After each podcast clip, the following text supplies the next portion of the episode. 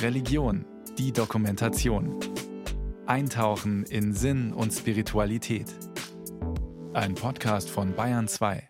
To everything, turn, turn, turn.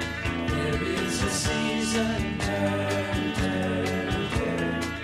And a time to every purpose under heaven. Turn, turn, turn. Dieses Stück von den Birds gehörte in Jugendzeiten zu meinen Lieblingssongs. Erst dachte ich, Turn, Turn, Turn sei eine Aufforderung zum Tanzen. Dann hörte ich genauer auf den Text. Für alles unter dem Himmel gibt es eine Zeit, die richtig ist, heißt es da. Fürs Geborenwerden und Sterben, fürs Gewinnen und Verlieren, für Streit und Frieden, für Liebe und Hass. Wow! Die meisten der Songs meiner Playlist kreisten um Liebe, Herz und Schmerz.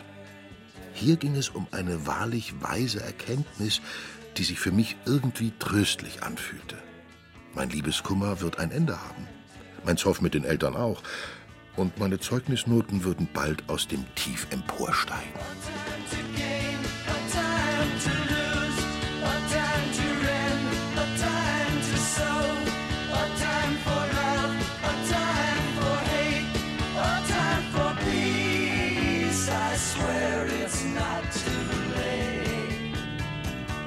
Im Konfirmandenunterricht erfuhr ich mehr über den Hintergrund des Liedes. Mein Pastor war so weise, dass er uns Jugendlichen über Popsongs die Bibel nahebrachte. Und ich staunte nicht schlecht. Der Text, den die Birds da sangen, stammt fast eins zu eins aus der Bibel. Aus dem Buch Prediger, auch Kohelet genannt. Da hört er sich so an. Alles hat seine Zeit. Und alles Vorhaben unter dem Himmel hat seine Stunde.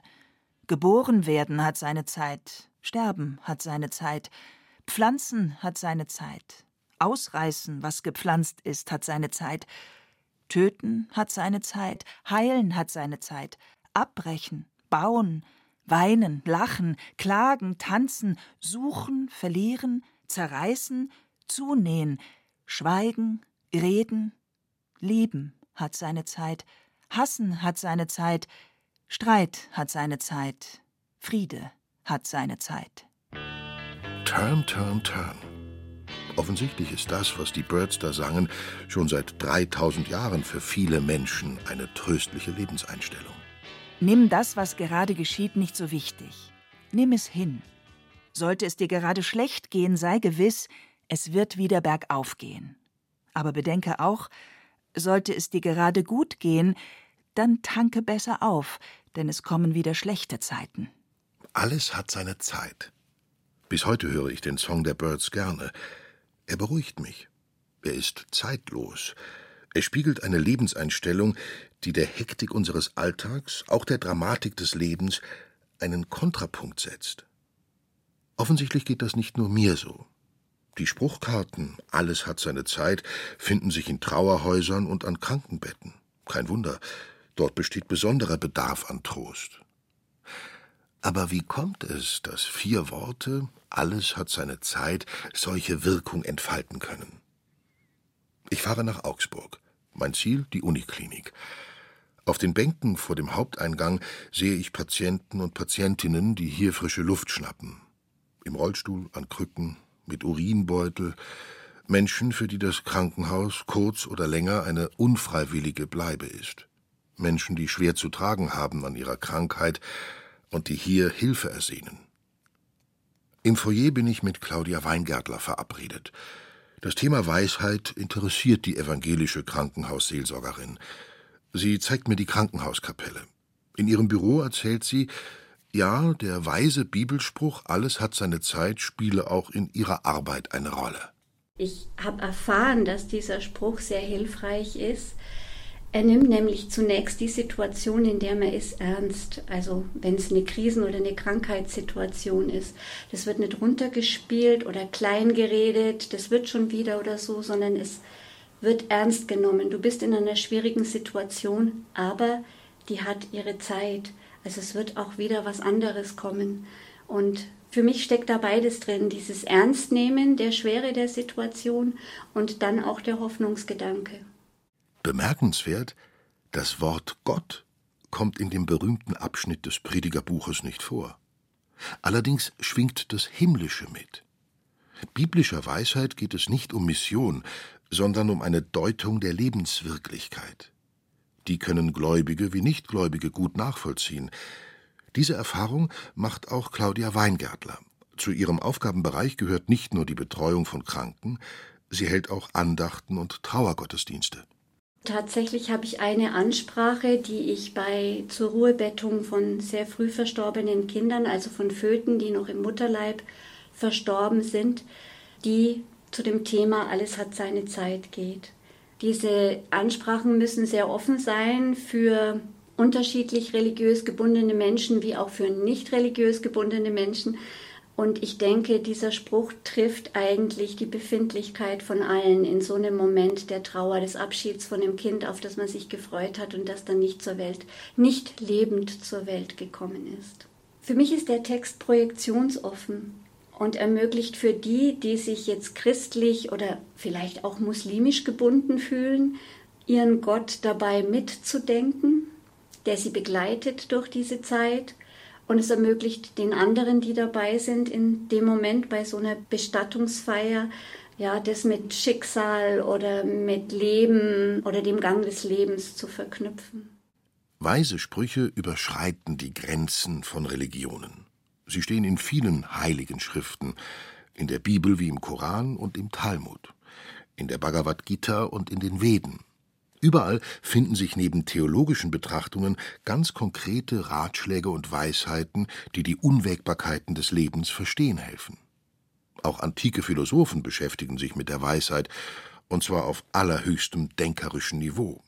Freunde der Weisheit heißt ihr Beruf sogar wörtlich aus dem Griechischen übersetzt. Sokrates war einer von ihnen. Er lebte vor rund 2400 Jahren in Athen. Er war so weise, dass er erkannte, ich weiß, dass ich nichts weiß. Andere Philosophen nach ihm schreckte das nicht. Sie dachten weiter darüber nach, was denn eigentlich Weisheit sei. Platon zählte sie zu den vier sogenannten Kardinaltugenden. Dort steht sie neben der Tapferkeit, der Gerechtigkeit und der Besonnenheit und sein römischer Berufskollege Horaz forderte die Menschen auf Sapere aude, was so viel heißt wie wage es, weise zu sein. Ein frommer Wunsch. Nur, wie geht denn das? Wo finde ich Weisheit? Wo reift sie heran? Auch im Krankenhaus, meint Klinikseelsorgerin Claudia Weingärtler. Also wenn ich Weisheit und Krankheit miteinander verknüpfen möchte, dann würde ich schon sagen, dass Zeiten der Krankheit durchaus Phasen sind, in denen wir Lebensweisheit gewinnen können, weil wir in dieser Zeit nachdenken über das, was meinem Leben Sinn gibt, über das, was Halt gibt, was trägt im Leben. Und so könnte durchaus die Auseinandersetzung mit Krankheit ein Stück weise machen. Klinikseelsorgerinnen und Seelsorger stehen den Menschen bei, die in ihrer misslichen Situation einiges in ihrem Leben neu verstehen und klären wollen. Das ist eine anspruchsvolle Aufgabe, für die ihrerseits Weisheit nötig ist. Weisheit ist für mich auch reflektierte Erfahrung.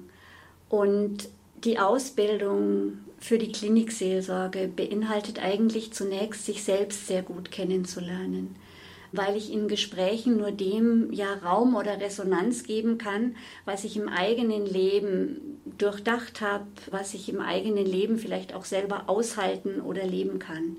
Und so würde ich sagen, gehört schon Weisheit dazu, wenn man in der Seelsorge arbeiten will. Nämlich Weisheit, die ich gewonnen habe über mich selber, über mein Leben, über das, was mir wichtig ist. Alles hat seine Zeit mag der Postkartenspruch aus dem Buch Prediger auf viele arg oberflächlich wirken. Die Weisheit, die er spiegelt, erreicht offensichtlich ihr Ziel. Sie hilft und tröstet Menschen. Seelsorgerin Claudia Weingärtler bestätigt das. Und was meint ein Universitätsprofessor dazu, der die Bibel kritisch liest?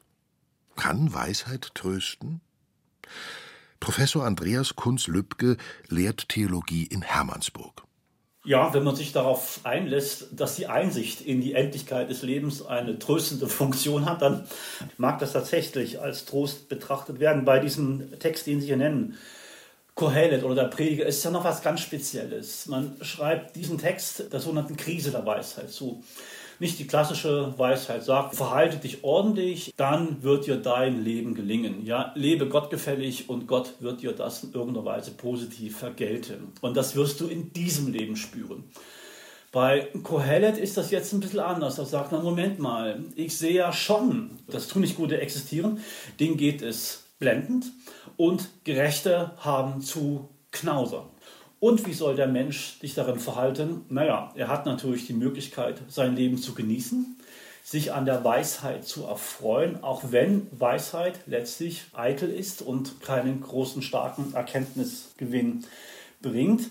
Und er kann natürlich die, seine Lebenszeit genießen, das schöne Bild, genieße dein Leben mit deiner Frau und einem Becher Wein in deiner Hand.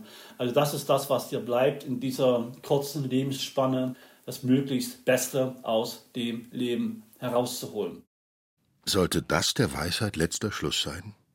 Am Ende geht es darum, das Leben zu genießen, weil man sowieso wenig am Gang des Lebens und schon gar nichts am Schicksal ändern kann. Der vermeintliche Verfasser des weisen biblischen Buchs Prediger jedenfalls hat das Leben genossen. König Salomo, der sagenumwobene König Israels, lebte etwa im Jahr 1000 vor Christus in Jerusalem. Gäbe es ein Ranking der weisesten Menschen der Weltgeschichte, nähme Salomo vermutlich einen Platz in den Top Ten ein. Am Beginn seiner Amtszeit schenkte Gott ihm ein weises und verständiges Herz, heißt es im ersten Buch der Könige. Das Buch Prediger ist in der biblischen Sicht eine Art Sammlung der Lebensweisheiten Salomos. Der stellt sich zu Beginn des Buches vor. Ich, der Prediger, war König über Israel zu Jerusalem und richtete mein Herz darauf, die Weisheit zu suchen und zu erforschen bei allem, was man unter dem Himmel tut. Ich sprach in meinem Herzen, siehe, ich habe mehr Weisheit gesammelt als alle, die vor mir gewesen sind zu Jerusalem, und mein Herz hat viel gelernt und erfahren. Und ich richtete mein Herz darauf, dass ich lernte Weisheit und erkennte Tollheit und Torheit. Weise zu sein bedeutet zunächst nicht, glücklich und unbeschwert zu sein. Das ist eine Erkenntnis, an der Salomo offensichtlich ziemlich zu knapsen hatte. Denn wo viel Weisheit ist, da ist viel Grämen, und wer viel lernt, der muss viel leiden. Weisheit erkennt, die Welt wird nicht besser. Kriege finden immer wieder statt. Es gibt Tod, Leid und Krankheit. Egal wie sehr sich Menschen auch mühen, gottgefällig zu leben, Leid und Unglück lassen sich auf diese Weise nicht mindern. An dieser Bestandsaufnahme nicht zu verzweifeln, trotz aller Niederlagen und Rückschläge weder Glauben noch die Lebenslust zu verlieren. Das ist die große Kunst des wirklich weisen Lebens. Dies ist der Hintergrund für die tröstlichen Zeilen. Alles hat seine Zeit und alles Vorhaben unter dem Himmel hat seine Stunde. Alles hat seine Zeit. Das hat mehr Tiefe als die Vertröstung, alles wird gut. Die Weisheit Salomos wirkt heute erstaunlich aktuell und verständlicher als viele andere Gedanken, die sich in der Bibel finden. Die Figur des weisen König Salomo hat durch die Jahrtausende Künstler inspiriert, in der bildenden Kunst wie in der Musik. In unzähligen Kirchen ist er als Statue, auf Bildern oder im Kirchenfensterglas abgebildet. Komponist Georg Friedrich Händel widmete ihm ein Oratorium. Bis in die aktuelle Popmusik wird er als Vorbild und Helfer in der Not geschildert. Eine der über ihn berichteten Geschichten findet sich sogar vor Gerichtsgebäuden und in Parlamenten. Die vom salomonischen Urteil. Ein wehrloses Baby, ein mächtiger König mit einem scharfen Schwert, daneben zwei aufgeregte Frauen, denen der Atem stockt. Dramatisch. Vor 3000 Jahren soll sich diese Geschichte zugetragen haben, in Jerusalem. Was war geschehen? Zwei Frauen waren mit einem Baby zu König Salomo gekommen. Sie wollten, dass der weise Herrscher ihr Problem klärte. Beide hatten zur selben Zeit ein Kind geboren. Die eine von ihnen hatte ihres versehentlich im Schlaf erdrückt. Heimtückisch hatte sie den Leichnam daraufhin der anderen Mutter untergeschoben und das lebende Kind zu sich genommen. Nun behaupteten beide, das noch lebende Kind sei ihres. Mein Sohn lebt, dein Sohn ist tot, sagten beide. König Salomo überlegte. Zeugen konnte er nicht befragen, die gab es nicht. Die beiden Frauen verlangten von ihm, dass er Recht sprach. Nach einer Weile ließ er ein Schwert holen, und als es da war, sagte er Unerwartetes. Teilt das lebendige Kind in zwei Teile und gebt dieser die Hälfte und jener die Hälfte. Die Frauen waren verblüfft. Eine protestierte, denn ihr mütterliches Herz entbrannte in Liebe für ihren Sohn, erklärt die Bibel. Sie verzichtete auf ihren Anspruch und sagte, Gebt ihr das Kind und tötet es nicht. Die andere Frau reagierte gefühllos. Es sei weder mein noch dein, lasst es teilen. Damit war für König Salomo die Sache klar. Gebt dieser das Kind und tötet's nicht, die ist seine Mutter. Die Geschichte ist berückend. Salomo handelt weder nach Paragraphen noch lässt er Willkür walten. Er löst die Frage mit Fantasie und Menschenkenntnis. In diesem Fall kennt er die Macht der Mutterliebe. Dass die wahre Mutter zulassen würde, dass ihr Kind getötet wird, konnte nicht sein. Mit seiner Einschätzung behielt er recht. Die Dramatik der Geschichte macht sie filmreif. Aber hat sie sich wirklich so zugetragen? Das frage ich Professor Andreas Kunz-Lübke. Der Theologe muss es wohl wissen, denn er hat ein Buch über Salomo geschrieben. Seine Antwort fällt sachlich und in gewisser Weise enttäuschend aus. Es hat mal einen Gelehrten gegeben, der hat sich die Mühe gemacht, die Paralleltexte zu dieser, diesem salomonischen Urteil zu sammeln. Er kommt weltweit auf 20, muss allerdings den Zirkel bis nach Indien ziehen, um auf äh, Geschichten zu stoßen, in denen zwei Frauen um ein Kind streiten und die wahre Mutter das Kind in Fürsorge eher preisgeben würde. Ich kann nicht sagen, ob der Salomo-Erzähler diese Geschichte erfunden hat, ob sie originär auf diesen Erzähler zurückgeht oder ob er sich älterer Materialien bedient hat. Zumindest ist das, was wir im salomonischen Urteil vorliegen haben, eine Wandererzählung, die überall und gerne in anderen Weltgegenden mal wieder aufkreuzen und begegnen kann. Dieses Forschungsergebnis schmälert nicht die Bedeutung und Wirkkraft der Geschichte. Eher im Gegenteil. Sie zeigt, in vielen Kulturen der Welt gilt Weisheit als Tugend. Vielleicht hat sich die Geschichte, die von Salomo erzählt wird, so nie zugetragen. Vielleicht haben Menschen sie im Nachhinein erdichtet, nur um zu zeigen, was für eine herausragende Persönlichkeit dieser Salomo war. Für Historiker mag das eine wichtige Erkenntnis sein. Die weise Botschaft der Geschichte bleibt davon jedoch unberührt. Theologe und Salomo-Experte Andreas Kunz-Lübke geht sogar noch weiter. Er fragt, ob es Salomo überhaupt wirklich gab. Ist dieser Mensch eine literarische Fiktion oder historische Realität oder beides? Bei Salomo wird man sagen müssen, er ist beides, denn dass ein Mensch namens Salomo regiert hat und der auch noch König in Jerusalem gewesen ist. Das wird man aus guten Gründen glauben können. Salomo mag eine historische Person gewesen sein, aber vieles, was über ihn gesagt und geschrieben worden ist, ist ein idealisiertes Wunschdenken späterer und jüngerer Zeit. Vom sagenhaften Reichtum Salomos erzählt die Bibel. Die Königin von Saba habe ihn besucht, wird berichtet. Den beiden wird auch ein erotisches Verhältnis nachgesagt. Das sogenannte Hohe Lied erzählt von der lustvollen Liebe Salomos zu einer Frau namens Sulamit. Salomo, der weise König des Friedens, der Gerechtigkeit und Weisheit? Das hört sich zu schön an, um wahr zu sein, meint Salomo-Biograf Andreas Kunz-Lübke. Er hat da doch einiges auf dem, dem Kerbholz und das Volk beschwert sich im Rückblick, naja, so doll war das nicht, mein Lieber, unter deiner Zeit, denn das, was wir durchgemacht haben, war nämlich nur Last und Frohn und Arbeit gewesen. Das hat uns dein Reichtum und dein großartiges Reich eingebracht und wir verlangen jetzt vom Nachfolgekönig, dass die Steuerlast ein bisschen gesenkt wird. Die Sachlichkeit, mit der kritische Wissenschaftler die Bibel durchleuchten, bringt einige Klarheiten. Und sie beleuchtet meine Frage aus anderer Perspektive. Kann Weisheit trösten? Ich würde nicht sagen, dass Weisheit trösten will oder soll. Ich würde eher sagen, dass Weisheit Lebensorientierung geben wollte und nach Lebensorientierung gegeben hat. Man kann vielleicht noch ein paar Sachen hinzufügen. Es gibt ja auch Geschichten über weise Menschen. Insbesondere fallen da zwei biblische Frauen auf. Die eine heißt Abigail, die andere hat keinen Namen in 2. Samuel 20. Und beiden weisen Frauen gelingt es, eine Kriegs- oder Kampfmaschinerie aufzuhalten und ein größeres Blutvergießen zu verhindern. Natürlich haben solche Erzählungen auch einen gewissen tröstenden Effekt, wenn man gerade aus traumatischen Kriegserfahrungen kommt. Und dann liest man diese wunderschönen Geschichten von zwei Frauen, die männliche Gewalt verhindert oder dezimiert, eingeschränkt haben.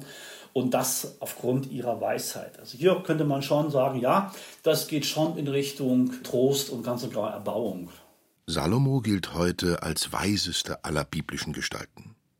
Das lässt leicht übersehen, die Weisheit selbst wird von der Bibel als weibliche Gestalt vorgestellt. Sophia. In der griechischen Übersetzung des hebräischen Wortes für Weisheit wird das deutlich. Der Name ist zeitlos und bis heute ein beliebter Vorname auch in Deutschland. Doch was ist überhaupt Weisheit? Woran lässt sie sich erkennen? Professorin Judith Glück ist Entwicklungspsychologin. An der Klagenfurter Universität erforscht sie die Weisheit. Wie das geht? Wir können halt zum Beispiel Menschen über Situationen interviewen aus ihrem eigenen Leben, wo sie irgendwas Schwieriges erlebt haben und damit umgehen mussten, einen schwierigen Konflikt zum Beispiel.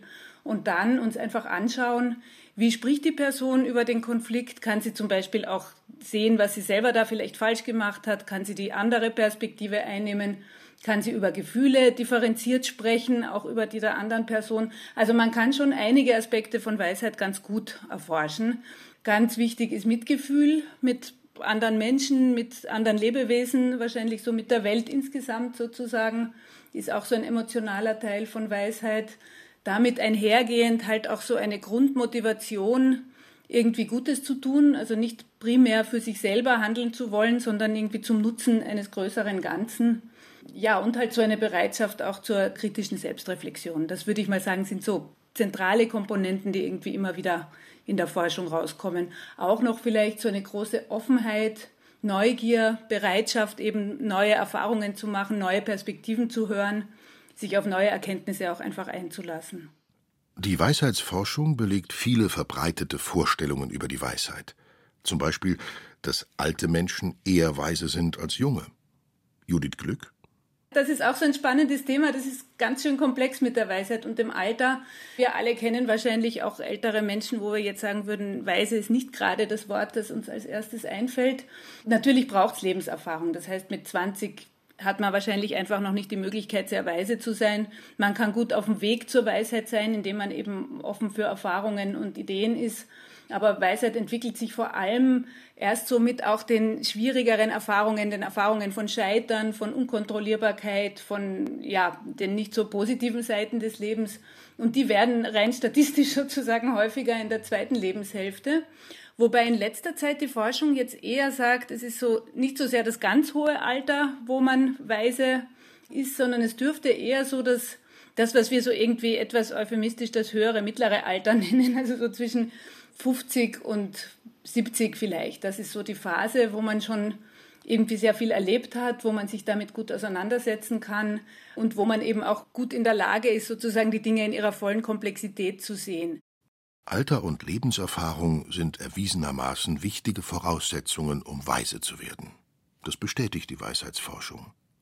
Vielleicht empfinden deshalb gerade ältere und lebenserfahrene Menschen weise Ratschläge als sehr tröstlich. Sie wissen, dass nicht Glaubensfloskeln und Vertröstungen tragen, sondern vom Leben getränkte weise Ratschläge. Am Ende hat alles seine Zeit. Und an den wirklich wichtigen Lebensstationen geht es darum, dem zu folgen, was das Herz einem rät. Übrigens ein weiterer Ratschlag des weisen Königs Salomo.